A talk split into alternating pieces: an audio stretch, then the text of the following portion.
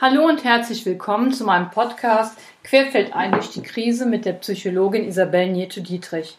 Gelassenheit als ewiges Ziel, das heute ist mein Thema. Meditation der Schlüsse gegen Stress, Achtsamkeit, Yoga, all das sind Schlagwörter, die uns eigentlich tagtäglich umgeben. Schlägt man die Zeitung auf, begegnet einem das Wort Achtsamkeit, schaut man einen Artikel im Internet, liest man auf den, in den sozialen Medien, geht es überall um Achtsamkeit, Meditation, Stressreduktion, Yoga, immer gelassen sein. Jetzt ist nur die Frage, gibt es eigentlich auch eine dunkle Seite in diesem Bereich? Kann man sagen, dass vielleicht allein Gelassenheit dich auch nicht glücklich und zufrieden macht? Oder ist vielleicht Gelassenheit auch nicht der, der alleinige Schlüssel, um alle deine Krisen zu bewältigen.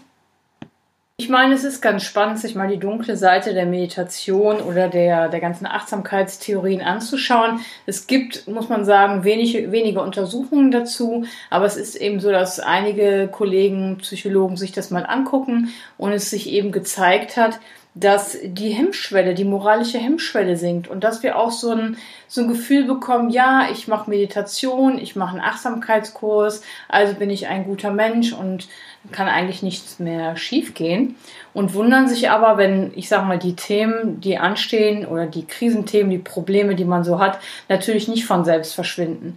Was, was man erreicht, ist, dass man eine andere Haltung an den Tag legt und jetzt ist natürlich fraglich, ob es einem gelingen wird, ewig gelassen zu sein, denn allein mit Gelassenheit kommen wir im Leben auch, noch, auch sicherlich nicht klar, denn wir brauchen auch ein gewisses Maß an Entschlossenheit, an Aktivität.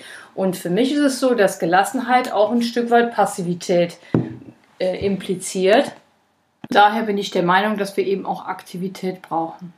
Ein anderer interessanter Punkt ist, dass es wird vielleicht Sie ein bisschen erschrecken, aber es geht, geht so, dass unter NS-Ideologen diese Seelenruhe oder diese Gelassenheit, die Meditation ähm, als Vorbild galt, als Vorbild für die Soldaten, konzentriert zu sein, abzuschalten und vielleicht nicht nur eine Gelassenheit zu entwickeln, sondern eine Gleichgültigkeit zu entwickeln. Ich finde das sehr erschreckend und will damit nicht, ich will damit auf gar keinen Fall die ganz die Meditation und die Achtsamkeit verteufeln. Im Gegenteil, ich halte das für sehr, sehr sinnvolle Werkzeuge.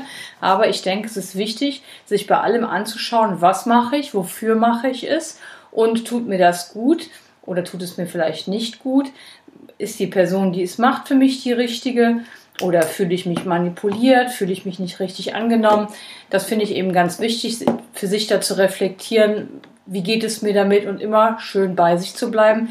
Denn ich sage mal, das Ziel ist ja, dass jeder für sich selbst rausfindet, was ihm gut tut und wie er am besten zurechtkommt und welche Methoden ihm helfen in der Krise und überhaupt allgemein im Leben.